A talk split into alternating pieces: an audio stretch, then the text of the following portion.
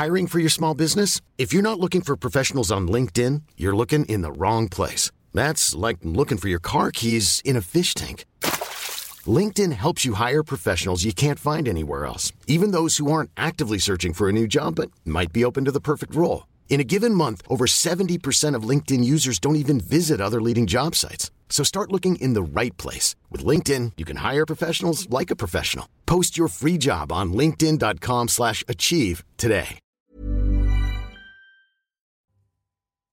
Bonsoir à tous, très heureux de vous retrouver comme chaque soir pour le coup d'envoi de soir info jusqu'à 22h30. On décrypte, on débat de tout ce qui fait l'actualité avec euh, mes invités. Actualité évidemment marquée ce soir et ces dernières minutes même par le verdict des, euh, du procès du 13 novembre qui vient d'être prononcé. On ira sur place dans une seconde. Je vous présente mes invités. Valérie Lecap, bonsoir à vous, journaliste, directrice générale de HK Stratégie.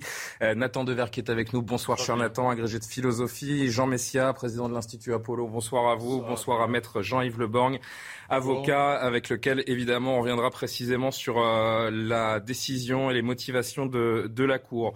Euh, six ans et demi, donc après les attaques de Paris et Saint-Denis, le procès fleuve du 13 novembre a livré son dénouement. La Cour d'assises a scellé le sort des 20 accusés jugés pour leur implication à divers degrés dans les commandants terroristes qui ont fait, vous vous en souvenez tous, 130 morts ce fameux soir. Mario Bazac du service police-justice de CNews, bonsoir. Vous êtes euh, devant cette Cour d'assises spéciale de Paris. Après dix mois de procès, la Cour a statué, motivé sa décision avec notamment la perpétuité incompressible à l'encontre de Salah Abdeslam. Oui, et dans le box des accusés, nous n'avons euh, pas vu comment réagissait euh, Salah Abdeslam. Et depuis euh, le début de l'énoncé de ce verdict, les mines étaient fermées sur les bancs de la défense. Et dans le box, Salah Abdeslam qui avait demandé à la Cour lundi, lors de ses derniers mots, de ne pas le reconnaître coupable d'assassinat, qu'il n'avait pas de sang sur les mains, que s'il le reconnaissait coupable d'assassinat, il commettrait une injustice. La Cour estime bien qu'il est le co-auteur des attentats du 13 novembre. Elle a donc condamné à la réclusion criminelle à perpétuité incompressible. C'est donc le cinquième homme euh, qui est condamné à une peine de ce type, hein, qui rend euh, très limité, voire impossible, tout aménagement de peine, même si dans les faits, il pourra en faire la demande au bout de 30 années passées en prison. Ses avocats, lors de leur plaidoirie, avaient expliqué que si ce verdict-là était rendu, si la peine de perpétuité réelle était prononcée par la Cour, ce serait condamné Salah Abdeslam à une peine de mort lente, une peine euh, de mort euh, sociale. La Cour qui a motivé euh, cette décision en expliquant notamment que même si le soir du 13 novembre, la cible de Salah Abdeslam, un café ou un métro, ne pouvait pas être déterminée avec certitude, elle était persuadée qu'il devait commettre un attentat et qu'il n'a pas renoncé, comme il l'a dit, par humanité, mais seulement parce que son gilet explosif n'était pas fonctionnel. Mohamed Abrini lui a été condamné à la réclusion criminelle à perpétuité, mais avec une peine de sûreté euh, de 22 ans. La Cour considère qu'il a rejoint la cellule terroriste bien avant 2015, contrairement à ce qu'il a dit, qu'il devait euh, commettre un attentat le soir du 13 novembre, mais qu'il a renoncé au euh, dernier moment, changeant les plans du commando au dernier moment. Concernant deux autres personnes jugées et reconnues coupables d'être complices de ces attentats terroristes, Sofiane Ayari et Osama Krayen, la Cour considère qu'ils sont un binôme. Ils ont été condamnés à 30 ans de prison avec une période de sûreté euh, des euh, deux tiers pour la Cour. Leur présence à l'aéroport d'Amsterdam le soir du 13 novembre doit être à minima considérée euh, comme un repérage. Au total, 19 des 20 accusés ont été reconnus coupables de l'ensemble des infractions qui leur étaient reprochées. Et le président de la Cour d'assises a expliqué que la motivation de la Cour faisait 120 pages hein, et une lecture qui pourra être faite plus tard par les parties civiles et par tous ceux qui le souhaitent et par les journalistes. Mais là, le président de la Cour, il a en fait fait une sorte de propos général qui aura euh, duré un petit peu plus d'une heure. Merci beaucoup, euh, Marie. Vous restez avec nous. Juste une question en, un mot, Marie. J'imagine qu'il est encore un petit peu tôt, mais est-ce qu'on sait d'ores et déjà si un ou plusieurs appels seront, euh, seront prononcés Interjetés, oui. Alors pour l'instant, euh, aucun avocat de la défense n'a euh, pris euh, la parole pour dire s'ils allaient faire appel ou non de ce verdict, mais on peut effectivement supposer que par exemple l'avocate de Salah Abdeslam, qui dans ses plaidoiries avait expliqué que si la cour d'assises condamnait son client à la perpétuité incompressible, ce serait le condamner à une mort lente, à une mort sociale, pourrait effectivement faire appel de, ce verdict. Très attentif à tout cela et comme je le disais, vous restez avec nous les d'avocats ou de parties civiles euh, qui euh, interviendront certainement en direct au cours de cette, euh, de cette demi-heure. Maître Leborg, un premier commentaire sur ce, sur ce verdict. La justice est passée. Bah, C'est l'honneur de la France d'avoir fait ce procès, l'avoir organisé jusqu'au bout, jusqu'à ce soir Je pense que avant même de parler des peines et de ce qui a été décidé ce soir, il y a une sorte d'opinion commune de tous les côtés de la barre d'ailleurs, qui dit que ce procès a été exemplaire. Et ça n'est pas simple dans un procès qui est aussi long d'avoir été aussi exemplaire. Je crois qu'il faut penser à rendre hommage aux magistrats qui ont conduit avec euh, la difficulté que représente un dossier de cette gravité, de, de, ce volume aussi, de cette difficulté juridique et factuelle. Et je pense qu'effectivement, au fond, entre le désordre épouvantable, criminel des faits qui ont entraîné le procès et le caractère exemplaire euh, de la réponse démocratique qui est ce procès, il y a au-delà de la perfection de la réponse une image entre deux visions sociales. Évidemment que, que ce soir, on va certainement dire qu'il reste des zones d'ombre, que toute la vérité n'est pas ressortie de ces dix mois euh, d'audience.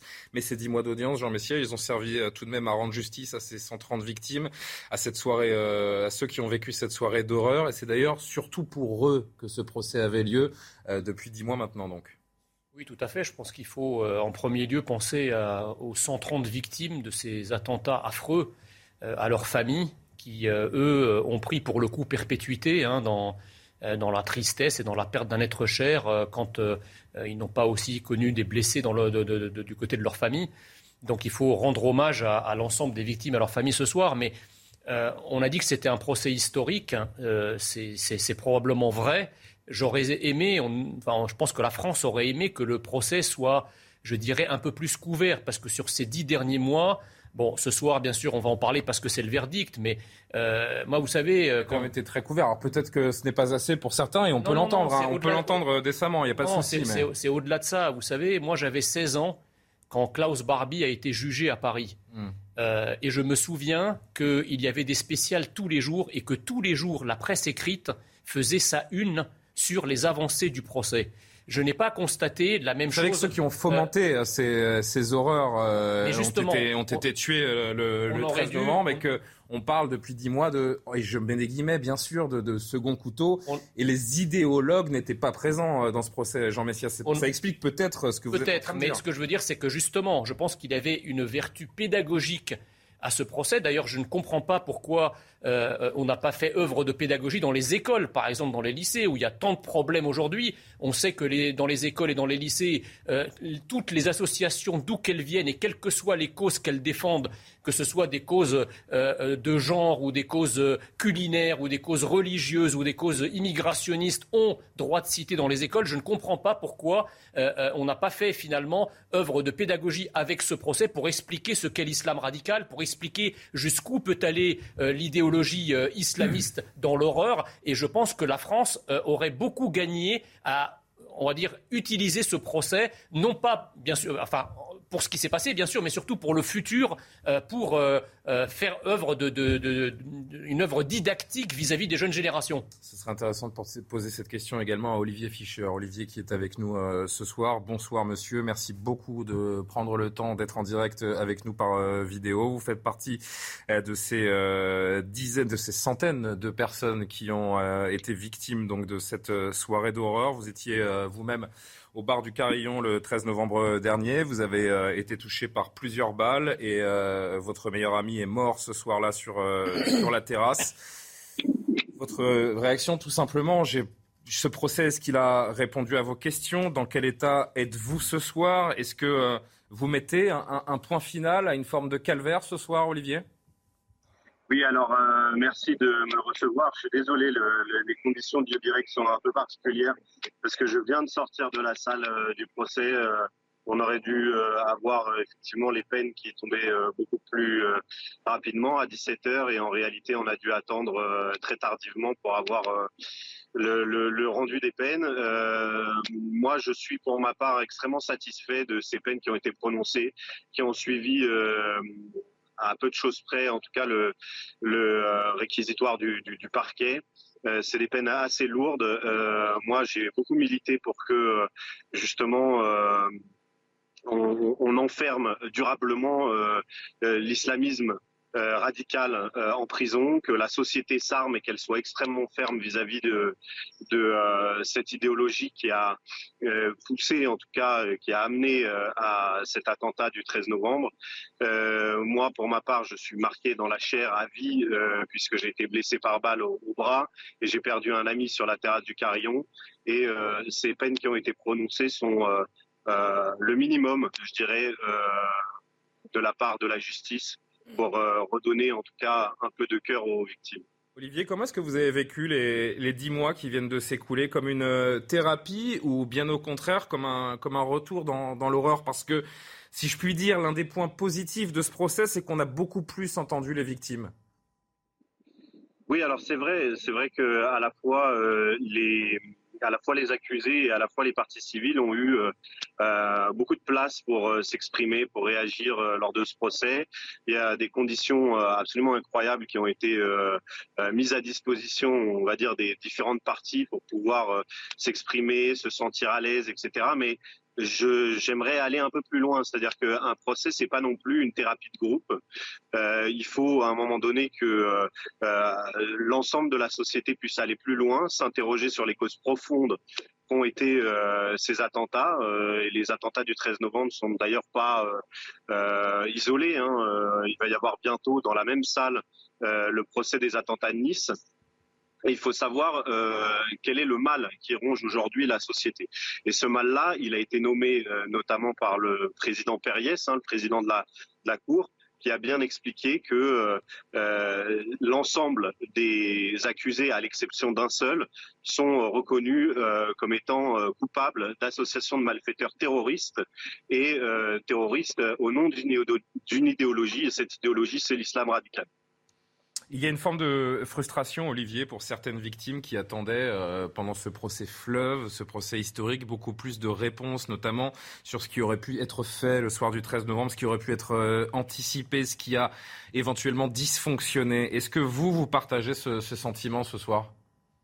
Oui, tout à fait. Je crois qu'il y a euh, certains, en tout cas certaines questions qui n'ont pas trouvé de réponse, notamment bon, la responsabilité des politiques. Euh, il y a euh, certaines euh, interrogations qui ont pu se poser, notamment sur le fait que Manuel Valls n'ait pas rempli l'intégralité des conditions de sécurité le soir du 13 novembre, qu'il soit pas intervenu à temps, qu'il n'ait pas mis à disposition les bons effectifs de police ou en tout cas de sécurité pour intervenir notamment au Bataclan.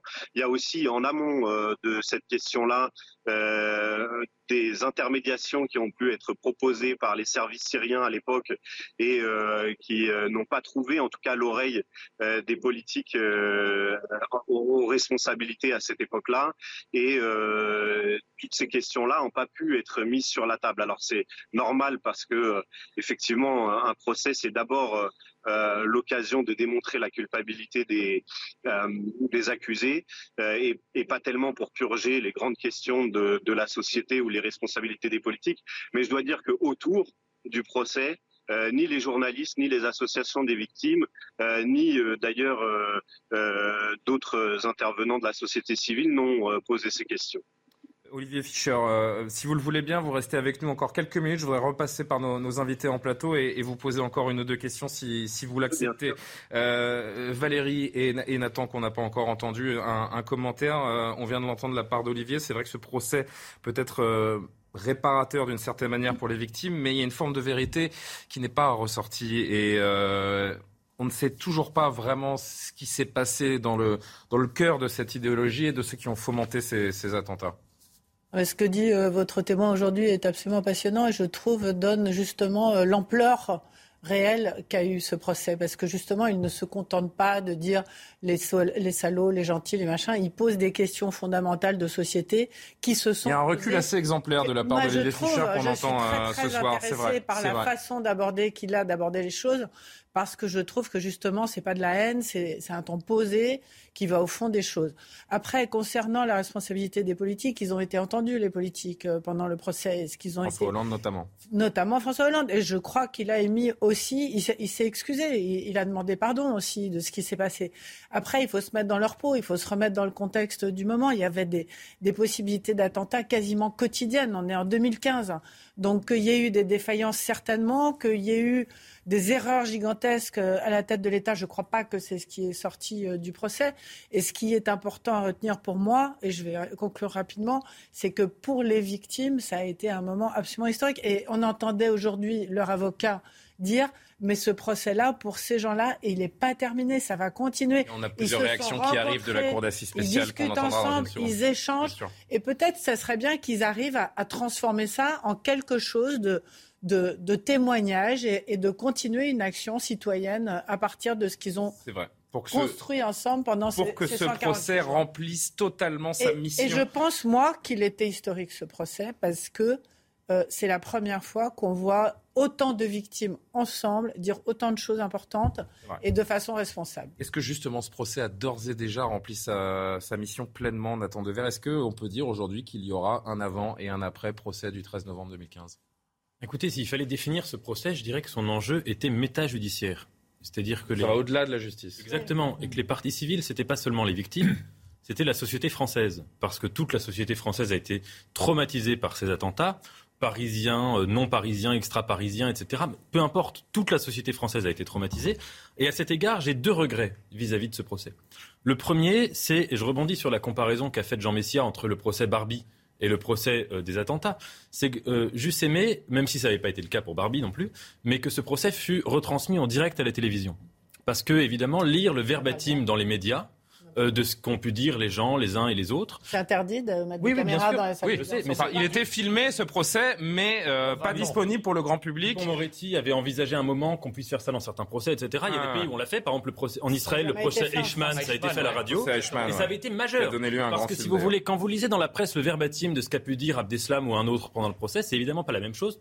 Vous le voyez? Ça, c'est le premier regret. Et le deuxième, c'est que, alors évidemment, c'est une chose de le dire, c'est une autre chose de le penser, mais euh, j'aurais aimé qu'il y ait eu euh, aussi euh, quelqu'un comme Abaoud qui puisse être vivant, parce que Salah Abdeslam n'était peut-être pas le meilleur représentant de cette bah idéologie funeste ah, qui, a, qui a été responsable des attentats. C'est la base de la, de, la frustration de certains sur la, la, vérité euh, j'allais dire, profonde de, ces attentats. Euh, Olivier, je reviens vers vous dans, une seconde. Je voudrais juste qu'on entende le témoignage de, Jean Reinhardt, maître Reinhardt, euh, l'un des avocats des partis civils, il y a quelques instants par nos équipes sur place.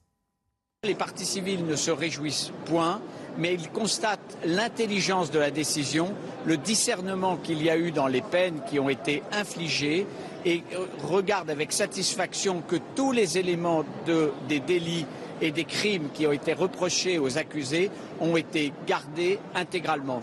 C'est pour cela que les partis civils ne sont pas là ni pour commenter ni pour gloser, mais pour constater avec satisfaction qu'il y a eu des peines qui ont été faites et qui ont été données avec intelligence et discernement. Olivier Fischer, toujours avec nous et je vous en remercie. Un mot sur le principal euh, suspect condamné aujourd'hui à la perpétuité incompressible, Salah Abdeslam. Il a marqué euh, évidemment ce, procès de son empreinte, malheureusement, j'ai envie de dire. Est-ce que pendant ces dix mois, Olivier, vous avez euh, évolué sur l'image que vous avez de lui? Certains disaient d'ailleurs, et, et, continuent de dire, ce fameux slogan, si je puis dire, vous n'aurez pas ma haine. Quel est votre sentiment ce soir? Est-ce que vous-même, vous attendiez quelque chose de lui?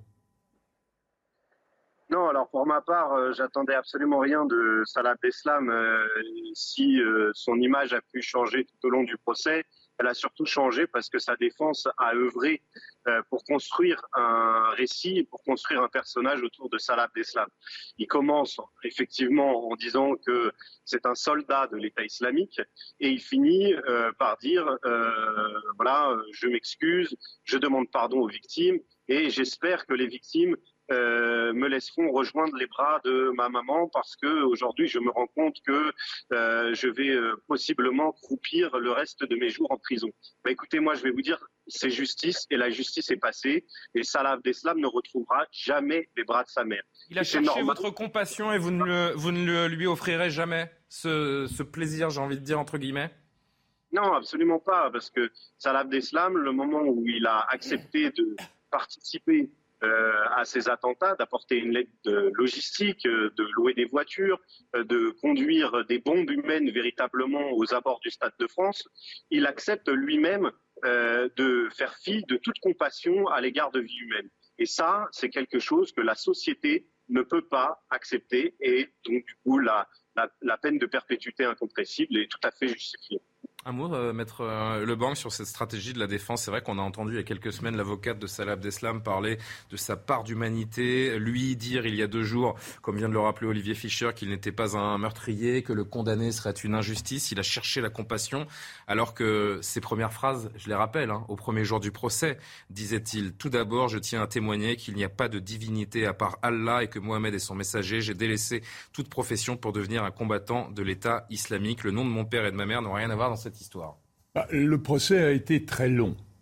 Je pense que la conscience du danger judiciaire a fait son chemin dans l'esprit d'Abdeslam. Et qu'au bout d'un moment, il s'est dit qu'il fallait peut-être adopter, alors était-ce les conseils de ses avocats, je l'ignore, mais c'est possible, il fallait adopter une attitude entre guillemets, plus ou moins humaniste. Mais peut-on On connaît la confraternité dans, dans, cette profession d'avocat, elle est tout à fait respectable, mais est-ce que vous avez été choqué par la, défense justement de Salah Abdeslam et, ses propos parfois Non, non, alors on, ne peut pas demander à un avocat qui peut être amené à défendre des personnes qui ont fait des choses épouvantables euh, de d'être dans, dans la juste mesure. Un avocat est un partisan et il est, euh, il trahirait sa fonction de défense si tout à coup il venait confesser je ne sais quel. Vous auriez défendu Salah Abdeslam, Maître Borg? Maître Le pardonnez-moi. Euh, je ne suis pas sûr que j'aurais accepté, mais je ne peux pas vous répondre euh, comme ça parce que, parce que ça n'a pas été en mmh. question. Mmh. Mais ce que je voulais dire, c'est que l'idée qu'on n'ait pas les acteurs directs qui, sont morts ne fait pas d'Abdeslam un second couteau, en tout cas aux yeux de la Cour. Parce que si la Cour l'a condamné à la peine de perpétuité incompressible, c'est parce qu'elle a estimé qu'il était un co-auteur et qu'elle a rejeté tout ce qu'il a expliqué, disant notamment que s'il n'avait pas fait fonctionner sa ceinture d'explosifs, c'était parce qu'il y avait renoncé. La Cour rejette tout ça. Et la notion de coaction, c'est une façon de le mettre au même niveau que ceux qui ne sont plus là parce qu'ils sont morts et qui apparaissent comme les auteurs principaux. Il est, aux yeux de la justice, un auteur de même niveau. Olivier Fischer, euh, on parle d'un procès historique depuis euh, depuis dix mois. Pour vous, euh, ce soir, évidemment, n'est pas du tout un soir comme les autres, et pourtant on l'a remarqué tous ensemble sur ce plateau. Vous faites preuve d'une forme de, recul, d'exemplarité dans, vos propos. Vous parlez au nom d'une forme de, collectivité de, notre société et pas vraiment en votre nom à vous.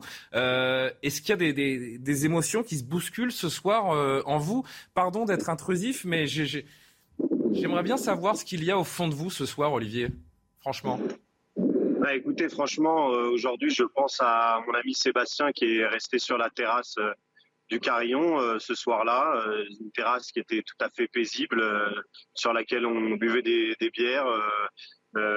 voilà, comme un soir normal à Paris. Et Sébastien, malheureusement, est mort. Et de, de, 7 balles dans le corps, quelque chose que on peut jamais imaginer à Paris et pourtant c'est arrivé et aujourd'hui c'est vrai que je, pense je pense à lui je pense aussi à, toutes ces personnes que j'ai vues le soir du, du, 13 novembre et qui souffraient et qui souffraient énormément. voilà, c'est à ces gens-là que je pense. Moi, j'ai énormément de chance d'être aujourd'hui vivant, de pouvoir m'exprimer, de pouvoir être un espèce de lanceur d'alerte aussi et de, de voilà de, chercher auprès euh, des médias, auprès euh, des gens qui m'entourent, etc. Un peu de, soutien pour qu'on puisse enfin prendre euh, de la hauteur sur ces questions-là. Et finalement, mon, mon malheur à moi, voilà, j'ai eu le temps de, le travailler pendant six ans et de le mettre derrière moi et, et aujourd'hui d'être voilà un, homme accompli. Vous auriez souhaité vous adresser directement aux accusés, leur poser des, des questions, ce qui n'était pas possible pendant ces dix mois de procès? Qu'est-ce que euh, vous auriez demandé si ça avait été le cas?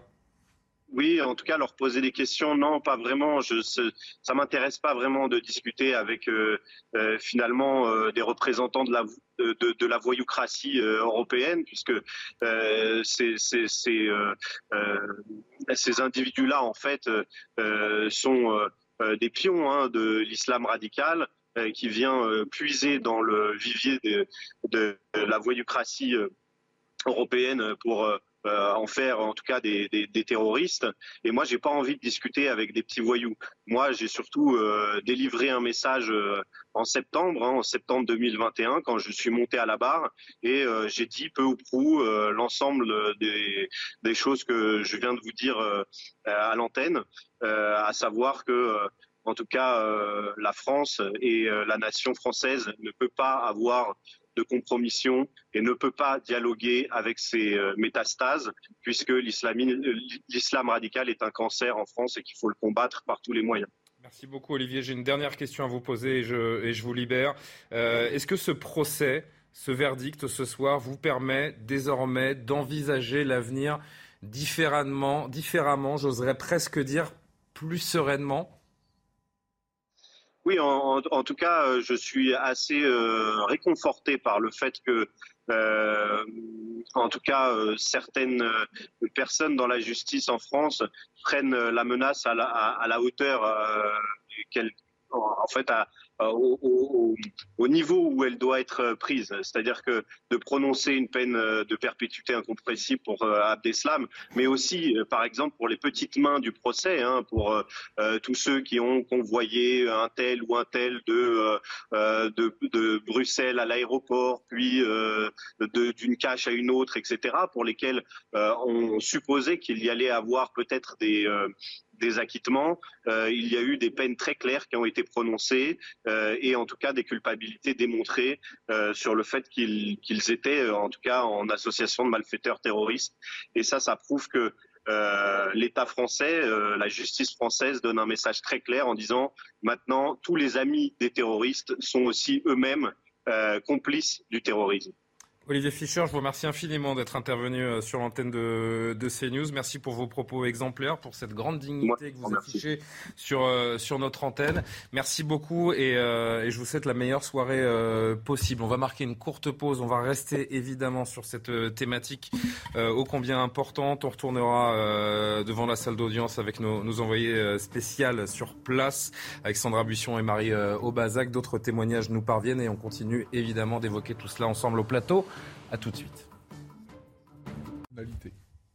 Et nous sommes de retour à 21h30 donc sur le plateau de CNews, toujours en direct pour euh, évoquer euh, ce verdict qui est tombé ce soir à la cour d'assises spéciale de, Paris pour les 20 accusés. 19 euh, des accusés du 13 novembre ont été condamnés et la peine que l'on notera particulièrement, c'est cette perpétuité incompressible à l'encontre du principal suspect, principal accusé et, et condamné désormais Salah Abdeslam. écoutez une, une réaction, c'est celle de Philippe Duperron, président de l'association du 13 novembre 2015 Pour ce qui me concerne, je considérais que la peine n'était pas la réparation en fait qu'attendent les victimes. La réparation qu'attendent les victimes, de mon point de vue, elle consistait essentiellement dans la tenue du procès, dans la possibilité qui a été offerte à toutes les victimes de s'exprimer en fait devant cette cour et ainsi déposer leur douleur et leur souffrance. Maintenant, ceci dépend de chaque individu. Certains avaient besoin de cette peine. On a pu dire que la peine À ce stade-là et à ce niveau-là et dans ce contexte-là, est-ce que c'est une forme de vengeance? Nous considérons que ça ne doit pas l'être en tout cas. Jean Messia, vous voulez réagir? Oui, je ne comprends pas, si vous voulez, euh, cette, cette attitude qui consiste euh, à, comment dirais-je, ne pas assumer qu'on peut haïr le mal d'une certaine façon. On a évoqué tout à l'heure le procès de Klaus Barbie, le procès d'Eichmann, excusez-moi, on a haï le nazisme, on a haï le fascisme, on a haï les collaborationnistes. Donc quand vous avez une idéologie totalitaire qui a ses soldats, euh, vous n'aurez pas ma haine. Excusez-moi, si, vous aurez ma haine, parce que c'est pas. Toutes les parties civiles ne tiennent pas ce discours. Hein. Je tiens à rappeler. Je, tiens à rappeler aussi, je, hein. réagissais par rapport à, ce discours-là. Excusez-moi, le mal avec un grand M ne se vint pas. Euh, avec des bisous bisous et des lâchers de ballons. Pas non plus euh, non, mais quand caricaturons pas ce soir. Quand j'entends, si vous voulez dire que, bien sûr que le procès était indispensable. D'ailleurs, la, la, vertu d'un procès, c'est pas simplement d'étudier les éléments de droit. C'est-à-dire qu'autour du procès, il doit y avoir une compréhension de ce qu'est l'islam radical et des responsabilités politiques et idéologiques dans cette histoire. On a parlé tout à l'heure de, la responsabilité des politiques. Euh, euh, effectivement, nous avons une idéologie, il faut en parler, depuis des années, qui, euh, effectivement, parle de l'immigration comme d'une chance, comme de quelque chose de, bienfaisant. On sait très bien que les terroristes, par exemple, et, François Hollande était au courant puisqu'il l'a affirmé, qu'il y avait des terroristes qui se sont infiltrés dans les colonnes de réfugiés, parfois plusieurs fois, pour organiser les attentats. Hmm. Nous avons une idéologie du vivre ensemble qui considère qu'effectivement, il n'y a pas de problème, en gros. Il y a une forme de cécité militante depuis des années sur cette problématique. Il faut rappeler que les pays où il y a peu d'immigration et peu de communautés musulmanes sont des pays qui n'ont pas non plus connu d'attentats. Euh, c'est le cas des pays d'Europe de l'Est, par exemple. donc, si vous voulez, il est temps maintenant, à la, faveur de ce qui vient de se passer, et je pense que ce n'est pas de l'indécence de le faire, au contraire, c'est même ouvrir la porte pour justement doter à nouveau la France et les Français des anticorps identitaires indispensables pour se défendre contre la gangrène du mal qui, est, euh, euh, qui, aujourd'hui défigure la France et qui peut frapper à n'importe quel moment. Je pense que vous n'êtes pas tout à fait dans le sujet. Ah absolument. Si, non mais on vous écoute, écoutez les autres. Vous avez du mal à Valérie, s'il vous plaît, allez-y, allez-y. Je fais l'arbitre, allez-y. Donc, euh, ce que vous disent les victimes, donc le président de l'association, le Olivier Fischer qu'on a entendu qui était très intéressant, c'est que c'est pas ça leur sujet. C'est ce qu'ils sont en train de vous dire, donc il faut les écouter. C'est-à-dire sur les plateaux de télévision, on est en train d'essayer d'expliquer l'islamisme radical, etc.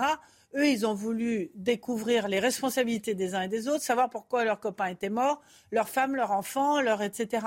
Donc c'est pas un procès politique qui s'est tenu. Depuis tout à l'heure, vous dites Ça doit Klaus Borby, c'était un procès politique. C'était le ah procès. Si, c'était. C'était un procès juridique. Comme oui, mais c'était un procès politique. Là, on n'a pas eu. Et, et d'ailleurs, le fait qu'on puisse pas le retransmettre et qu'on puisse pas le voir à la télévision, y participe. Je pense qu'on n'était pas, on n'avait pas des grands ténors du barreau qui étaient là euh, à défendre euh, des choses et à donner des idéologies. On était dans un procès qui humain, d'humanité. Attendez, madame, là, on, a, choisi, on a choisi de faire parler un certain nombre de victimes, je suis d'accord avec vous. Mais il y a d'autres victimes qui ne pensent pas ça. Patrick Jardin, qui a perdu sa fille au Bataclan, sa fille Nathalie, il n'est pas du tout sur ce créneau-là, si vous voulez. Donc, voilà, absolument. Voilà. Attendez, s'il vous plaît, s'il vous plaît, pas de, pas d'invectif ce soir. Vraiment, je voudrais qu'on reste, qu'on reste le plus digne possible et qu'on retourne en cours d'assises dans, dans, un instant pour entendre des témoignages. Euh, Nathan, un petit mot euh, rapidement. Vous vouliez réagir euh, également. Je voulais revenir sur votre comparaison que vous faisiez, qui est très intéressante entre le procès Barbie et celui-ci. La, grande différence, c'est que Barbie avait orchestré directement la torture de, Jean Moulin. Il avait torturé des résistants, des juifs, etc. Et il adhérait euh, viscéralement, je dirais, à l'idéologie nazie. Là, on a eu, je ne sais pas, si vous avez lu le livre de Eti Mansour, euh, Convoyeur de la mort, la biographie de Salah Abdeslam, qui est un livre absolument passionnant. On voit, sans vouloir être insultant, qu'on a affaire à une sorte de pauvre type qui est très très loin d'être euh, le grand idéologue et le grand orchestre des, des attentats. Et d'ailleurs, il y a un symptôme de cela qui est très intéressant, c'est que la défense de Vergès, c'était une défense de rupture qui se situait pas du tout sur le terrain psychologique, mais sur le terrain politique. On se souvient notamment des phrases de Vergès sur euh, le, colonialisme, les autres crimes contre l'humanité qui avait pu y avoir, la, compétition victimaire. Là, la défense de Madame, euh, de Maître Olivia Ronen sur euh, Salah Abdeslam, c'était une défense qui se situait sur le terrain très psychologique. Oui, mais c'est un être humain, sa maman, bah etc. Donc on voit bien la différence et je reconnais la frustration qui peut naître être suscité par ce processus. Vous, avez lu la banalité du mal de, la, banalité du mal, le concept de banalité du mal dans, la, naissance du totalitarisme d'Anna Arendt. Elle décrit justement tous ces, rouages, que ce soit Eichmann ou Barbie, comme des personnalités médiocres qui ont participé, parfois euh, même sans, sans mesurer l'ampleur de leur... Voilà, Restons dans l'instant. Maître, Lebon, je vais vers vous dans un instant. Encore une fois, priorité à ce qui se passe à la cour d'assises spéciale. Et je reviens vers vous, promis, dans, dans une minute. Je voudrais que Sandra Buisson, euh, si elle est avec nous, euh, puisse prendre la parole. Sandra, qui est euh, donc en duplex de cette cour d'assises spéciale, qui pendant ces, ces dix mois a suivi avec la plus grande attention et, et vous avez été présente à de très très nombreuses journées d'audience. Qu'avait de, de spécial pour vous euh, qui avez vécu toutes ces journées d'audience, qu'avait de spécial ce, moment pour les, pour les victimes Comment euh, ont-elles réagi? Euh, Simplement votre ressenti, Sandra, au moment de la prononciation de ce, ce verdict, vous qui aviez l'œil sur, sur toutes ces victimes et ces parties civiles.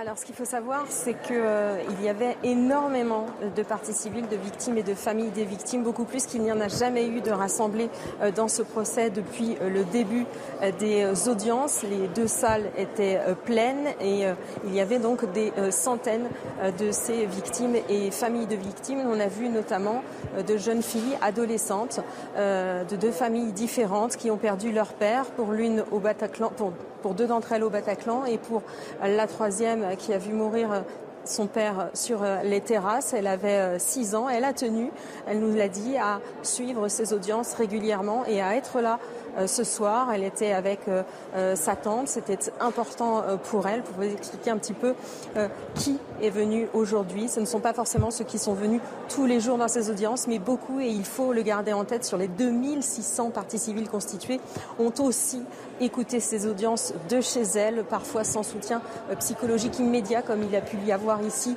de soutien entre les parties civiles entre elles. Comment s'est passée l'annonce de ce verdict?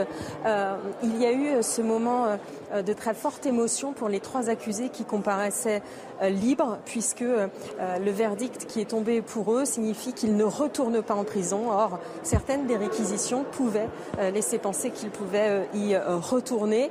Il y a notamment un accusé, Hamza Atou, qui a participé à ramener Salah Abdeslam le soir du 13 novembre. Il y a Abdelachoua qui a ramené et emmené Mohamed Abrini à l'aéroport quand il a été en Syrie. Il y a aussi Ali Oulkadi qui, lui, a transféré Salah Abdeslam au soir de sa fuite du 13 novembre vers une cache. pour ces trois accusés qui comparaissaient libres, eh bien, ils, sont, ils ont fondu en larmes et ont été pris dans leurs bras par énormément de parties civiles qui sont venus leur dire que, que c'était pour elles la solution juste, la décision juste qu'il convenait de, prendre à leur égard. C'est ce que je voulais, nous a dit la mère d'une victime de Guillaume Valette qui s'est suicidé bien après les attaques, victime de ce stress post-traumatique, des parties civiles qui se prenaient dans les bras et de l'autre côté, côté accusé, il y avait aussi Farid Karkash qui a fait quatre faux papiers pour la cellule terroriste. La Cour a retenu qu'effectivement, pour elle, il disait la vérité, qu'il n'avait pas conscience qu'il aidait une organisation terroriste, qu'effectivement, il pensait que cela allait servir à des escroqueries. Il était en détention provisoire. Il peut, dans les prochaines heures, sortir de prison puisqu'il a purgé bien au-delà de la peine qui lui a été infligée ce soir. Voilà pour les réactions. À noter que pour Salah Abdeslam et Mohamed Abrini, ils sont restés impassibles à l'annonce des peines les concernant. Merci beaucoup, Sandra Buisson, avec Sacha Robin, euh, notamment dans les, couloirs de cette euh, cour d'assises spéciale de Paris. Jean-Yves Lebanc, c'est intéressant ce que nous dit Sandra Buisson, parce qu'on parle évidemment beaucoup de Salah Abdeslam, de Mohamed Abrini. On rappelle que les, penseurs de cette idéologie mortifère n'étaient pas jugés. Je rappelle ce, terme pas forcément adéquat, mais de second couteau. Et quand on entend, c'est vrai qu'il euh, y a un accusé qui peut sortir de prison dès aujourd'hui, que trois ne retourneront pas en prison. Ça laisse une drôle d'impression également. Euh...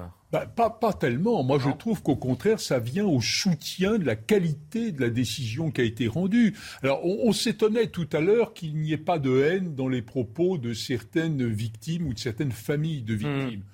Je pense qu'il y a de la maîtrise de la souffrance et peut-être de la maîtrise de la haine. Mais il n'y a pas pour autant de faiblesse. La peine la plus lourde du code pénal français a été prononcée, ce qui n'exclut pas heureusement, que la Cour puisse distinguer parmi d'autres accusés que ceux-là n'auraient peut-être pas eu un engagement si profond dans le terrorisme. Alors, autre chose, on, nous dit... Euh, pardon de vous interrompre, mais comme vous, vous, parlez de cette, euh, cette peine pour Salah Abdeslam, qui est... Euh, euh, encore une fois, j'essaie de trouver les, mots justes, mais qui est ce que les victimes et les parties civiles pouvaient espérer de, mieux. Euh, on rappelle quand même, maître, que c'est pas une perpétuité réelle. Salah Abdeslam aura toujours un espoir, un mince espoir de quitter euh, un jour la prison. En réalité, la peine réelle, perpétuelle, ça n'existe pas en France. pas en droit Est-ce qu'on doit le déplorer ce soir Il y a je, ne le crois pas. Moi, je ne crois pas à l'intérêt. Et, puis, il y a aussi la sécurité du personnel pénitentiaire. Hein, parce que l'espoir en détention, c'est ce qui permet de maintenir une relative, euh, j'allais dire, humanité. Hein, hmm. Parce que si au nom de la perpétuité réelle, on a des, gardiens de prison qui sont assassinés, ça, a existé par le passé. Hein. ça, ça serait terrible. Alors, la peine perpétuelle incompressible qui a été prononcée est une peine qui interdit de solliciter quelque aménagement que ce soit avant 30 ans. Et puis, lorsque les 30 ans sont passés, l'aménagement, il peut être sollicité, il n'est pas nécessairement accordé, de telle sorte que on a une situation qui, me paraît tout à fait euh, raisonnable. Et puis, voyez-vous, euh, quelle que soit la gravité des choses, euh, condamner quelqu'un sans savoir ce qu'il sera dans 30 ans, est-ce que c'est raisonnable? Est-ce que est-ce que c'est pas une sorte de de violence judiciaire? Il, faut qu'il y ait une fermeté. Ah mais c'est très intéressant d'avoir ce, recul et cette, pédagogie sur la perpétuité réelle. Euh, il est aujourd'hui, dites-vous, ce pauvre type qui aurait accédé euh, pour exister à une idéologie absurde, sanguinaire et, scandaleuse. Euh, je crois que non, mais je crois que c'est à peu près le cas de tous ceux qui adhèrent à ce genre d'idéologie. On faisait un parallèle tout à l'heure avec le nazisme, mais probablement était-ce assez on a débattu euh, il y a quelques instants. Et les hommes changent. Il y a quelques instants, Jean Messia qui relevait qu'en effet, une partie des, victimes, des parties civiles ne veulent pas donner cette fameuse euh, haine. Mais euh, ce qu'il faut comprendre également, et Sandra Buisson est encore avec nous pour, pour en témoigner, Sandra, dans cette même logique, j'ai envie de dire, il y a une partie des victimes, des parties civiles qui ne voulaient pas non plus une perpétuité réelle pour Salah Abdeslam. Oui, la question de, cette peine infligée à, Salah Abdeslam, c'était en quelque sorte, euh, y a-t-il une possibilité euh, qu'il évolue dans sa, euh, situation, dans sa radicalisation? Y a-t-il une possibilité qu'il revienne parmi la, communauté des hommes? Le parquet ne le pensait pas puisqu'il avait requis cette perpétuité réelle qui a été prononcée aujourd'hui. Il y a effectivement des partis civils qui nous ont dit qu'il fallait effectivement le maintenir enfermé le plus longtemps possible parce qu'il fallait protéger cette société qui a euh, tant euh, souffert, mais d'autres parties civiles. Et on discutait encore euh, pas plus tard qu'avant le verdict avec cette femme qui a perdu son beau-frère dans une des attaques. Elle nous a expliqué que ce procès, ces dix mois d'audience, lui ont permis aussi d'évoluer elle-même vis-à-vis des accusés. C'est la vie aussi d'un rescapé du Bataclan. Ils ont compris l'épaisseur de certains de ces accusés et ils expliquent qu'effectivement,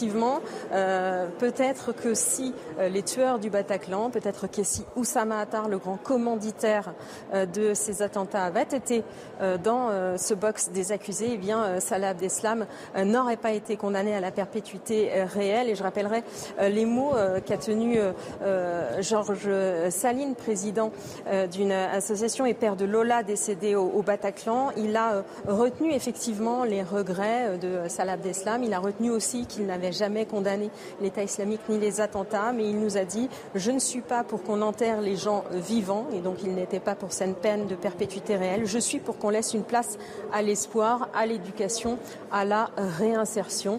C'est ce qu'on a entendu chez certaines des parties civiles. Et c'est un recul qui, peut étonner, voire choquer certains, mais c'est le, c'est le ressenti de ces, de ces victimes et on ne peut pas euh, le, contredire. C'est leur sentiment profond et, personne ne peut le remettre en question, Jean non, non, mais bien sûr, mais là, en fait, la justice est rendue au nom du peuple français. Or là, il me semble que la justice n'est pas là pour jauger ce que deviendra euh, Salah Abdeslam dans 10 ans, 20 ans ou 30 ans. À la limite, ce n'est pas la question.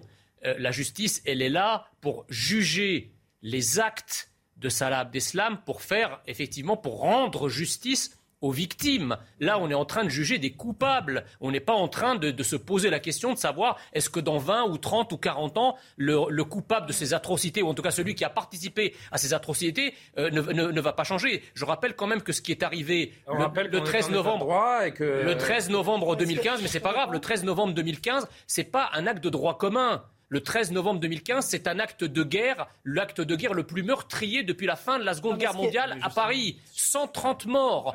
Donc c'est pas pas un acte de, c'est pas un crime passionnel ou un crime de voyou. Excusez-moi, c'est quelque chose de très grave qui s'est passé. Rapidement, Valérie, parce qu'on va marquer une dernière pause avant la troisième partie et on reviendra à la cour d'assises. Tout ce que vous dites euh, n'est pas faux, mais l'intérêt de ce procès, c'est justement que les gens se parlent en fait. C'est que les victimes, elles ont en face d'elles un homme qui a évolué déjà en fait, par rapport à ce qu'il était il y a sept ans, qui a demandé, qui a demandé pas. C'est ça qui est intéressant dans cette histoire. pardon, euh, euh, Non, parce qu'on a, on a dit qu'il avait évolué pendant son procès. Au début, il a parlé qu'il était le soldat de l'État islamique. Oui, puis derrière, il a écouté son avocate. Derrière, il a écouté son avocate. Pardon, mais non, évolué. Euh, non, mais ce que je veux dire, c'est que il a fait de la détention pendant pendant six ans avant le procès. Hein. Il n'a pas bougé d'un iota. Vous vous regrettez qu'on n'ait pas jugé un système en fait ou une idéologie. Pas du tout. Mais c'était pas l'enjeu. Il aurait fallu On est en retard. Jean Messia Très vite, j'envoie la pub et Nathan vous derrière. D'un mot, je veux seulement rappeler que dans la justice française pénale, criminelle, on juge bien sûr ce qu'a fait un homme, mais on juge un homme. C'est-à-dire que à, fait égal, la peine n'est pas nécessairement la même. Et qu'on le veuille ou non, Salah Abdeslam est un homme. Voilà. Ça paraît fou à dire. Ça paraît fou à dire, mais euh, c'est ça la morale de l'histoire. La dernière pause. Malheureusement, je vous interromps. On marque une dernière pause. On se retrouve très vite. On retournera à la, cour d'assises spéciale avec d'autres euh, témoignages et on poursuit les discussions. Nathan Dever, je ne vous oublie pas. À tout de suite. La troisième partie de euh, Soir Info avec Maître Jean-Yves Leborgne, Valérie Lecab, Nathan Dever, Jean Messia. On revient évidemment en longueur sur le dénouement du procès du 13 euh, novembre 2015 et le verdict qui a, arrêté, qui a été rendu euh, par la Cour d'assises spéciale de Paris, réclusion perpétuité incompressible pour Salah Abdeslam. Ça signifie hein, que c'est la période de sûreté la plus longue possible, 30 ans pour Salah Abdeslam minimum. Les 19 autres accusés ont été condamnés à des peines allant de 2 ans d'emprisonnement à la perpétuité pour Mohamed Abrini. Les 5 accusés absents se sont également vus interdire définitivement l'entrée sur le territoire. J'ai noté également que les peines, Maître Lebong, ont été quand même légèrement revu à la baisse par rapport aux réquisitions euh, du parquet le 10 juin dernier. Euh, seuls euh, Abreni et, Abdeslam, parmi les accusés, écopent de, la perpétuité. C'est-à-dire qu'il y a une forme de, clémence ce soir pour les 18 autres? Sauf erreur de ma part, la perpétuité n'avait été requise que contre ceux qui sont condamnés aujourd'hui à la perpétuité. Après, il y avait toute la déclinaison de ceux qui avaient apporté leur aide à un moment ou à un autre parfois d'ailleurs dans des, dans des éléments de, de, de, détail presque. Et là se pose la question d'une incrimination qui est un peu particulière. Qui il y a la perpétuité pour des absents aussi, hein, je précise. Sandra Buisson m'envoie un message pour me préciser qu'il y a des absents qui sont condamnés euh, par contumace. Donc. Bien sûr, bien sûr, ça c'est classique. Mais il existe ce qu'on appelle l'association de malfaiteurs, qui a été euh, une, une, notion qui a été inventée au 19e siècle pour poursuivre des gens qui faisaient partie d'une équipe. Alors là, c'est tout à fait le cas, hein, c'est la notion d'équipe terroriste en quelque sorte. Et, et, qui pour autant ne pose pas des bombes, ne tue personne, mais apporte la logistique, la base, l'aide matérielle nécessaire à ceux qui commettent les crimes. Et il y a là une illustration de ce phénomène. Alors j'ai cru comprendre, parce qu'il faudra quand même voir cette euh, décision un peu dans le détail, mais j'ai cru comprendre que l'un euh, des accusés a été considéré comme ayant apporté une aide matérielle sans pour autant faire partie d'une association de malfaiteurs. Parce qu'il méconnaissait le, le, dessin euh, de... Ce à quoi ça allait servir et dans quel contexte général son action, bon, délictuelle, mais son action se situait. Donc c'est une situation assez particulière et je dirais juridiquement, sans rentrer dans des, dans des détails excessifs, assez délicate. Par exemple, si Abdeslam est condamné à la perpétuité incompressible, ce n'est pas. Ce n'est pas par association de malfaiteurs. Ce n'est pas au nom de l'association hmm. de malfaiteurs terroristes. Il est co-auteur de l'action. Parce que cette possibilité-là n'a existé, du fait de la loi, qu'en 2016, donc elle n'est pas applicable, ce serait de la rétroactivité, ce qui n'est pas possible, et c'est au nom euh, de l'action criminelle sur les forces de l'ordre que Abdeslam, co-auteur de ceux qui ont tiré sur les forces de l'ordre, est condamné à la perpétuité incompressible. Je voudrais qu'on retourne un instant à la Cour d'assises spéciale pour entendre un, autre témoignage, celui d'Arthur Desnouveaux, président de l'association Life for Paris. Pour moi, il est clair qu'il y aura procès en appel. Euh, et il y aura aussi d'ailleurs sûrement un autre procès en première instance, vu que l'accusé d'Armani qui est retenu en Turquie va revenir en France. Donc ce n'est pas du tout le point final du processus judiciaire. Après, on ne refera jamais ça une deuxième fois. Euh, on peut faire qu'une fois un procès comme ça. On verra ce qui se passe après, mais ce n'est pas du tout la peur de la suite qui domine. C'est plutôt euh, une espèce d'enivrement de se dire qu'il y a plein de choses qu'on va pouvoir refaire à nouveau et qu'il va falloir se réinventer, se tracer une ligne d'horizon. Et que cette ligne d'horizon-là, pour moi, elle a été grandement éclaircie par le verdict de ce soir. Alors, il y a une forme de, soulagement. En effet, il y a un après-procès pour beaucoup des, victimes et des, parties civiles euh, qu'on entend. Avant la pub, c'est vrai qu'on est longuement revenu sur cette perpétuité euh, réelle qui n'existe pas euh, en France. Et on peut imaginer qu'une partie de l'opinion publique se, pose cette question. Bon, il prend perpétuité, mais en fait, euh, dans 30 ans, il peut commencer à entretenir un espoir de faire des demandes de, libération, même si, évidemment, hein, ça peut ne jamais intervenir, et probablement que ça n'interviendra jamais, euh, tant euh, l'acte est gravissime. Mais il y a une question philosophique là-dessus, Nathan Dever. C'est vers le, philosophe que vous êtes que je me tourne. Quelle est la grandeur de ce procès C'est hmm. que ce procès marque la véritable victoire contre les terroristes de 2015. Ces gens-là qui étaient, qu'ils le, euh, le, veuillent ou non, qui étaient des, émissaires, et parfois et souvent ils le voulaient, des émissaires de l'État islamique, c'est-à-dire, entre autres choses, d'une théocratie où on refuse de juger les gens où on abat les gens. Alors parfois des gens qui fumaient une cigarette dans la rue, des gens qui ne priaient pas, qui ne fermaient pas leur magasin pour aller prier à la mosquée, des yézidis, des femmes qui ne se voilaient pas assez, des hommes qui avaient des relations interdites, etc., etc., qui les assassinaient ou qui les suppliciaient sans leur donner non pas la chance, mais le droit fondamental de l'humanité d'avoir un procès. Et ici, qu'est-ce qu'on a vu? On a vu le respect absolu, scrupuleux de l'état de droit euh, euh, le droit, la possibilité de faire appel, le respect du principe de rétroactivité, le droit à la défense, etc., etc. La vraie force de l'Europe, de notre civilisation et plus généralement de l'état de droit, c'est dans son réside dans son refus de la force brute. Et c'est en cela que nous avons ce soir marqué la véritable victoire contre ces barbares dont il ne restera rien dans 500, 600 ans. Ce qui choque, c'est que Salah Abdeslam, ce qui choque, c'est que, Salah Abdeslam, bien qu'on soit dans un état de droit, soit jugé comme un homme. Parce qu'en effet, il y a une forme de, doxa qui, qui non, mais dit que cet homme n'en est pas un, qu'il est un, qu'il est un monstre. il y a des gens, oui, il y a des gens qui adorent utiliser ce, ce terme de guerre de civilisation et d'une certaine façon, moi, je trouve que c'est ce qui est décrit là. Pourquoi est-ce que ces terroristes, ils ont tiré sur les terrasses françaises dans un concert français? Ben Justement pour détruire cette liberté dont vous êtes euh, en train de parler, pour détruire cette notion de droit, pour détruire les, les, les, la population, dans cette notion, il y a la rédemption. française qui est, qui, qui est musulmane et qui ne veut pas de l'islam euh, radical et qui est insupportable à leurs yeux, à eux. Parce que pour eux, si on est musulman, on doit être dans l'islam radical. Mmh. Or, en France, il y a des tas de musulmans, et heureusement, qui ne sont pas du tout, du tout dans l'islam radical, et qui aiment boire des verres dans le café. C'est pour ça qu'ils se sont fait tirer dessus. Et c'est vrai que ce sont deux civilisations l'une contre l'autre.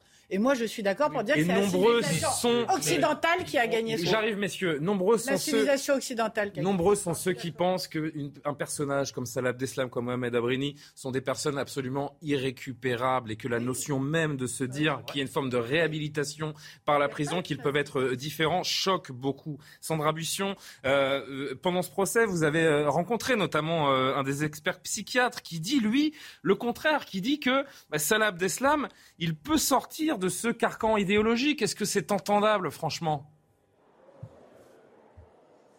Alors, c'est toute la question de ce euh, verdict. Il est rendu au, regard des faits qui ont été euh, commis par euh, Salah Abdeslam, mais aussi au regard de sa potentielle évolution. Le parquet a été convaincu qu'il n'y avait pas d'amélioration possible à venir pour lui. Il a demandé la perpétuité incompressible. Ses avocats avaient demandé à ce qu'on tienne compte de son évolution, notamment au cours de ce procès. Il est arrivé très tempétueux, revendiquant être un combattant de l'État islamique, et puis au fil des audiences, il a commencé à parler un peu plus, jusqu'à donner des explications qu'il n'avait jamais données jusque-là. Ce psychiatre, il a expliqué, il l'a examiné en novembre, hein. donc on était en plein milieu de ce procès, et il est venu à la barre dire qu'effectivement, Salah Abdeslam a évolué et qu'il y avait cette ambivalence chez lui psychologique. Il a présenté au mois d'avril ses excuses aux partis civils, leur a demandé de les tester avec modération, mais sur le fond, il n'a pas condamné ces attentats et ces euh, attaques. Il y a un débat en lui, a expliqué le psychiatre, comme s'il oscillait entre l'humanité qu'il revendique, et on l'a entendu plusieurs fois le dire à l'audience, et son maintien dans l'engagement euh, djihadiste. Mais le psychiatre a été clair, il peut encore évoluer. Soit il s'enferme dans son armure totalitaire, soit, et il peut le faire, il la quitte pour se réhumaniser et, je cite, redevenir euh, le petit gars de Molenbeek. Mais à ce moment-là, s'il fait ce choix, il y a un risque d'effondrement dépressif et un risque suicidaire. Est-ce que ça concerne, euh, ça nous concerne, est-ce que ça concerne la société, cette réhabilitation sociale, psychologique de Salah Abdeslam? Est-ce qu'il n'est pas trop... Est-ce que, pardon hein, d'être euh, peut-être un peu choquant, on s'en moque en fait, de ce qu'il va devenir et de ce à quel point il pourrait être réhabilité ou expier ses, ses fautes. C'est ce que, c'est finalement. C'est ce que je disais euh, tout à l'heure, c'est-à-dire qu'effectivement, on n'est pas là pour pour étudier ou se euh, lamenter ou se poser la question de savoir qu'est-ce qui va devenir. On est là pour juger ce qu'il a fait. Maintenant, effectivement, on peut avoir quelqu'un qui nous affirme qu'il a changé. C'est d'ailleurs euh, ce qu'il a dit entre le, début du procès, on l'a vu tout à l'heure, et ce qu'il dit à la fin. On pourrait croire qu'il a une forme de regret ou en tout cas de lucidité par rapport à la gravité de ses actes. Il faut quand même rappeler euh, qu'il ne faut pas être naïf. Il faut, rappeler que l'assassin, le terroriste islamiste qui a assassiné le père Ramel, hmm. était sous bracelet électronique et le juge qu'il a euh, remis en liberté a dit lui-même qu'il a cru sincèrement euh, euh, dans la sincérité de la conversion. on ne va pas, va pas extrapoler, Jean Messia. Salah Abdeslam ne sera jamais libre. voilà. Mais on se le dise. On se le dise. Il ne sera jamais libre. Je termine. Je termine. Oui, enfin, je ne le dis pas de manière officielle parce que je n'en ai pas la capacité et que la loi ne me permet pas de dire une chose pareille. Mais on ne va pas se mentir. Je termine juste. Il ne sera jamais libre.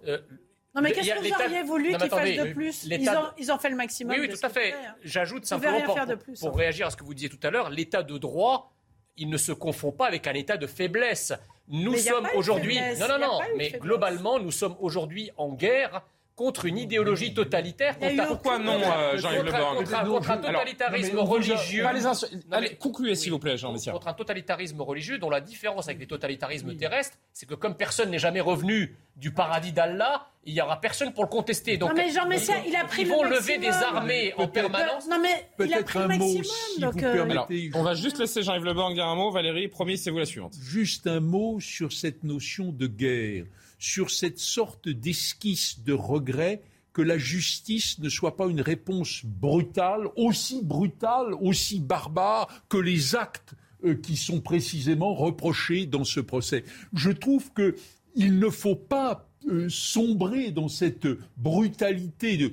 On, a tendance, c'est l'indignation que, que ces crimes épouvantables suscitent chez nous. On a tendance à dire mais que diable, on leur consacre dix mois de procès pour arriver finalement à une peine dont ils pourraient sortir un jour. C'est un scandale. Mais permettez-moi de vous dire que c'est la réponse, c'est ce que vous disiez, Monsieur Levert, tout à l'heure, c'est la réponse de la démocratie à la barbarie. Maître, maître. Non mais je voudrais... Attendez, Écoutez, alors, Valérie, s'il vous plaît, c'était brutal. ne rentrez pas. Je vous dis, je veux, je veux pas d'un débat vif ce soir parce qu'il y, y a, un moment où il faut, euh, il, il, faut savoir s'adapter à, à, certaines situations. Valérie, vous allez euh, répondre. Je voudrais juste qu'on entende cet extrait qui nous vient euh, à l'instant de la, de la salle de la cour d'assises, enfin des, des, couloirs de la cour d'assises, contre le, avec le papa, pardon, le papa d'une des victimes, qui justement, là encore, et c'est étonnant depuis dix mois et et, finalement, là, pour le coup, c'est de la vraie humanité. Ces, ces victimes ou ces gens qui sont meurtris dans leur chair qui disent, eh bien non, la perpétuité réelle, euh, elle n'était pas nécessaire, notamment pour Salah Abdeslam. Écoutez le, le papa d'une des victimes.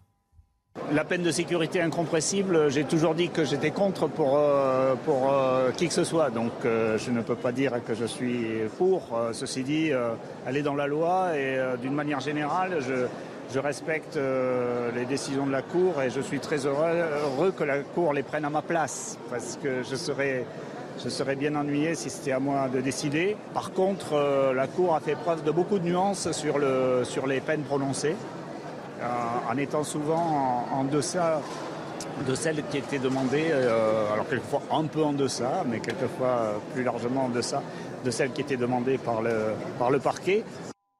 Jean Staline qui s'exprimait. C'est très intéressant. Et, Jean-Yves Le Bang l'a dit à l'instant euh, en off, comme on dit, alors qu'on écoutait Georges Staline. Il ne faut pas confondre colère et justice. Et je vous dis franchement, là c'est un avis personnel et j'en suis navré. Comment ne pas confondre colère et justice quand votre enfant a été tué? Comment cet homme fait-il pour tenir ce, discours et se sortir de cette euh, colère qui paraît évidente et inévitable? Alors très vite, et j'ai promis la parole à Valérie ensuite. il a répondu. Il a dit, moi je suis contre. Et je suis content que d'autres aient pris la décision. La justice démocratique, c'est aussi la délégation de la colère, la délégation de la vengeance, une sorte de maîtrise, d'équilibre. Valérie, pardon. Deux choses très rapidement. Je crois d'abord que la colère, c'est le meilleur moyen de ne pas être en paix avec soi-même. Et c'est Évidemment. En paix je ne dis pas que c'est bien. Je dis que c'est difficile d'en sortir. Vous avez raison. À vivre, mais j'exprimais le fait que c'est très dur d'en sortir. Oui, mais peut-être qu'il est très mature et qu'il a fait un long chemin. C'est l'impression qu'il nous donne, évidemment. Depuis 7 ans pour arriver à accepter l'inacceptable, en fait. Ça, c'est une parenthèse.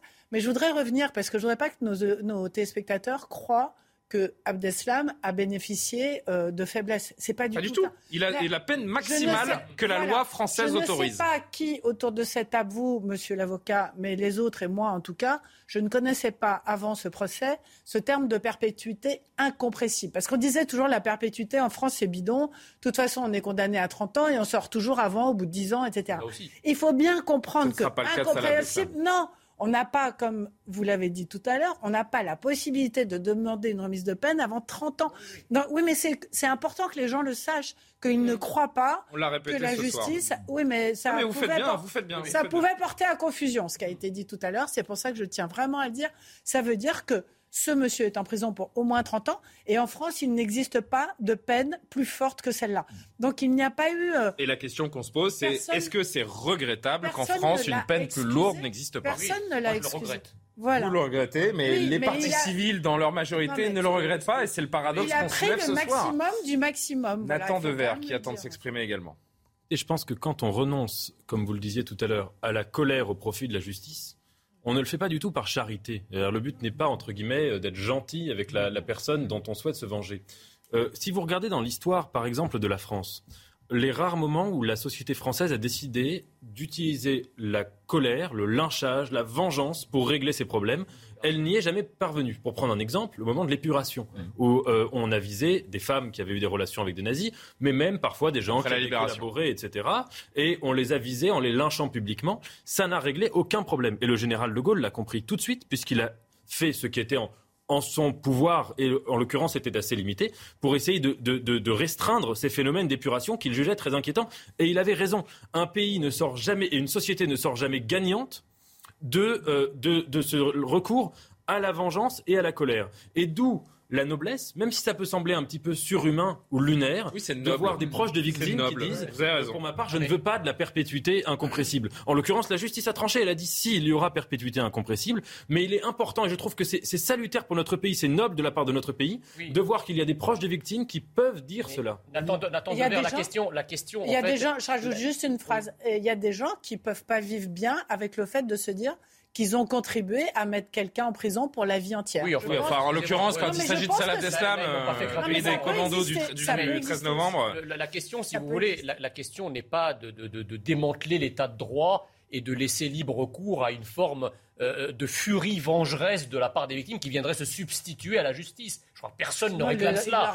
Par contre, par contre, par exemple, je parlais tout à l'heure, on, on, a parlé du procès de Nuremberg. Il n'y avait rien de plus légaliste que le procès de Nuremberg. Le procès de Nuremberg a abouti à quoi? Il a abouti à la peine de mort par pendaison des principaux dignitaires nazis qui avaient été arrêtés. Je ne crois pas qu'à ce moment-là, le procès de Nuremberg soit sorti de l'état de droit. Donc on peut effectivement regretter, tout en restant dans l'état de droit, qu'il n'y ait pas des peines plus lourdes applicables, voilà, applicables à ce genre de, de meurtriers, à ce genre d'idéologues, à ce genre de terroristes islamistes qui sont les soldats d'une idéologie mortifère qui ne va pas cesser. Parce que quand on fait. Là, on est en guerre, vous avez parlé de guerre de civilisation tout à l'heure. Quand on fait la guerre, eh bien, il faut utiliser les moyens de la guerre. Ce n'est plus du droit commun. juste de vous dire que quand on fait la guerre, on ne fait pas la justice. Un extrait encore de la Cour d'assises euh, spéciale, Samia Maktouf, maître Samia Maktouf, euh, l'une des avocates des partis civils. La Cour a eu beaucoup de courage. Je salue le courage de la Cour. Une, euh, un verdict juste, équilibré, à la hauteur de la gravité des faits commis. Euh, c'est très bien. C'est une Cour qui a vraiment pris le, elle a pris le courage de, de, de, de, donner un verdict juste équilibré. Encore une réaction, euh, celle de Bilal Mokono, rescapé de cette soirée d'horreur. Je veux remercier nos institutions d'avoir montré qu'elles fonctionnaient et que la démocratie est toujours présente. Mais on doit aller beaucoup plus loin. On doit aller beaucoup plus loin dans le message qu'on passe vers l'extérieur. Et le message vers l'extérieur, ce n'est pas le procès que de la France. C'est le procès de toute l'humanité, toutes les personnes qui sont victimes d'actes de terrorisme et qui n'ont pas cette chance d'avoir une démocratie comme la nôtre. Très fort, très important ce témoignage de, Bilal euh, Mokono. Pardon. On doit aller plus loin. C'est vrai qu'on n'a pas fait pendant dix mois le procès de l'idéologie islamiste. On ne ressort pas forcément avec plus d'armes pour combattre l'islamisme et le terrorisme sur nos terres. Nathan. Oui, euh, il y a une chose euh, qu'il faut, qu'il faut quand même dire qui est importante, c'est que pourquoi C'est là que le bas blesse après dix mois de procès. Pardon, hein. parce qu'on s'intéresse à des personnalités. On ne parle quasiment que de Salah Abdeslam et beaucoup des victimes, évidemment, très justement. Mais le recul nécessaire pour avancer dans notre société, combattre cette idéologie, est-ce que ce procès l'a permis? Je n'en suis pas certain. Alors oui et non. Pourquoi? Il y a une chose qu'il faut dire, même si c'est très réaliste, mais c'est ainsi. Pourquoi l'État islamique a décidé de frapper en 2015 les endroits qu'il a frappés, c'est-à-dire le Bataclan, un certain nombre de terrasses, dans un certain quartier très précis Ce qui était ciblé, c'était, entre guillemets, la France du Paris Bobo c'est-à-dire d'un Paris très tolérant. Alors évidemment, ensuite, les gens peuvent venir. Euh, bon, mais ce qui était ciblé, c'est la raison pour laquelle ils ont choisi ce lieu. C'est un, un Paris tolérant, multiculturel, euh, qui était, disons, plutôt euh, très très bienveillant envers envers l'islam, souvent globalement de gauche. Sociologiquement, c'est ça qui était ciblé. Le but de l'État islamique en faisant ses attaques à cet endroit précis, à cette date-là et dans ce concert-là, c'était précisément de crisper ces, ce, cette cible-là en la rendant, disons, ce qu'on appelle aujourd'hui islamophobe. Ça n'a pas eu lieu. Donc là, déjà, on a répondu à leur, à leur, à leur, euh, à leur menace. Est-ce qu'on a plus d'armes aujourd'hui pour combattre le terrorisme Justement, je rebondis sur ce que vous disiez tout à l'heure sur la guerre de civilisation. Mais je pense que justement, ce qui, ce qui est en train d'avoir lieu dans ce procès et ailleurs, justement, ce n'est pas une guerre de civilisation. C'est-à-dire, c'est pas l'Occident contre l'islam, c'est pas la France contre l'Irak versus la, et la Syrie. C'est L'état de droit contre la théocratie. C'est la, la démocratie libérale contre le, totalitarisme religieux. Et donc là, ce n'est pas une guerre d'une civilisation contre une autre, c'est disons presque plutôt une guerre de, la civilisation, si vous voulez, hmm. contre une modalité moderne et voire postmoderne de la barbarie. Et en cela, nous sommes en train de mener ce combat. Valérie, rapidement. oui, le vocabulaire que j'ai utilisé, qui était celui-là pour marquer un peu les esprits, je, parlais de, des gens qui vivent l'islam comme une, une religion musulmane classique opposé à ceux qui avaient constitué l'État islamique. Il faut se remettre en 2015. L'État islamique, c'était énorme. C'était la Syrie, c'était l'Irak. C'était, euh, enfin, je veux dire, c'était en train de s'étendre et c'était devenu quelque chose de très important. Et c'est cette civilisation-là qu'ils essayaient de construire de radicalité qui justement n'acceptait pas la modération occidentale et qui est venue taper au cœur parce que c'était des musulmans qui ne, qui ne suivaient pas leur idéologie, qui voulaient imposer aux autres. Alors après, est-ce que le mot de civilisation est celui-là ou pas? Mais ce sont deux modèles, en tout cas, qui s'opposaient. Ce sont deux modèles, un de, démocratie et l'autre de totalitarisme mmh. idéologique et religieux. Je ne suis pas tout à fait d'accord avec l'approche de, de la tente de verre. Je crois que les terroristes, ils n'ont pas du tout euh, frappé les terrasses, le Bataclan et le Stade de France pour les raisons que vous citez. Ils les ont avant tout, d'ailleurs, ça figure dans les, interrogatoires euh, d'un certain nombre de, soldats de l'État islamique arrêtés quelques mois auparavant. Ils voulaient frapper les antres du mal. Parce que sur les cafés, effectivement, on consomme de l'alcool. Euh, parce que dans une salle de spectacle, on joue de la musique. Et la musique, c'est haram. C'est contraire à la loi religieuse. Parce que le, Stade de France, c'est le sport et que le sport, c'est pareil. Donc c'est plutôt des choix de cibles idéologico-religieuses que la volonté euh, de disloquer euh, notre pays. Là, ça, c'est la première chose. La deuxième chose, c'est qu'effectivement, on, on peut saluer le verdict lourd de ce soir contre, contre Salah Abdeslam, puisque de toute façon, l'état du droit français ne permet pas d'aller plus loin. Mais il ne faut pas que ça soit l'arbre qui cache la forêt. On a aussi beaucoup de, de, de, gens radicalisés qui sont libérés euh, des prisons qu'il va falloir suivre. On a aussi une idéologie euh, médiatico-politique qui a occulté quand même le procès. Je, je, je persiste. Parce qu'on ne veut pas stigmatiser, attiser la haine, etc. Donc c'est le moment de se ressaisir, que la France se ressaisisse pour mener cette guerre contre ce totalitarisme. Il nous reste deux minutes. Je voudrais que Jean-Yves Le Banc dise encore un, mot et surtout qu'on entende euh, avant cela euh, une réaction d'un avocat de la défense, euh, celui de hum, Yassine Attar. Yassine Attar qui a pris lui huit ans de prison. Yassine Attar qui est le frère de Oussama Attar qui lui a été condamné à perpétuité par, par contumace.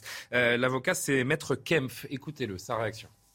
Je suis obligé de me poser la question de savoir si cette décision ne constitue pas d'une certaine manière une victoire du terrorisme. Parce que que dit-on sur la question du terrorisme depuis au moins, on va dire, janvier 2015 et peut-être même un peu avant? On dit le terrorisme s'attaque à nos valeurs, à nos libertés, à notre état de droit, à notre justice. Eh bien, lorsque euh, on n'est pas capable d'acquitter quelqu'un et qu'on le condamne alors que euh, on a dit, une juge a dit devant cette cour que finalement euh, ce qui reposait à l'égard de Yassine Attar c'était de l'imagination, on en appelle à l'impressionnisme parce qu'on ne sait pas caractériser des éléments à charge, eh bien on peut se demander s'il n'y a pas une forme de victoire dans ce renoncement qui est le nôtre, ce renoncement qui est une forme de justice et d'état euh, de droit. Alors, je veux bien qu'il soit avocat de, la défense et qu'il soit dans son rôle, mais j'ai, franchement, j'ai pas tout compris là. Je crois qu'il y a, il y a à la fois une sorte. Pourquoi ce serait la victoire du terrorisme Peu de paradoxe? Au fond, on serait. Oui, il voulait l'acquittement de son client, j'ai bien compris. Je comprends le propos sous l'angle. Nous sommes nous-mêmes gagnés par le terrorisme ou par, disons, une sorte de, de, d'univocité dans l'analyse qui nous rendrait incapables de hmm. comprendre les raisons qui militaient en faveur de l'acquittement de son client. Bon, euh, je, dirais une chose, c'est que un avocat qui plaide un acquittement et dont le client est, est condamné est toujours dans la déception. L'une des vertus qu'on apprend avec le temps, et c'est presque outrancier. Pardon, mais c'est presque outrancier ce qu'on vient d'entendre. C'est très puéril, surtout. Mettons-le, mettons-le, mettons-le sous le coup de la déception du moment.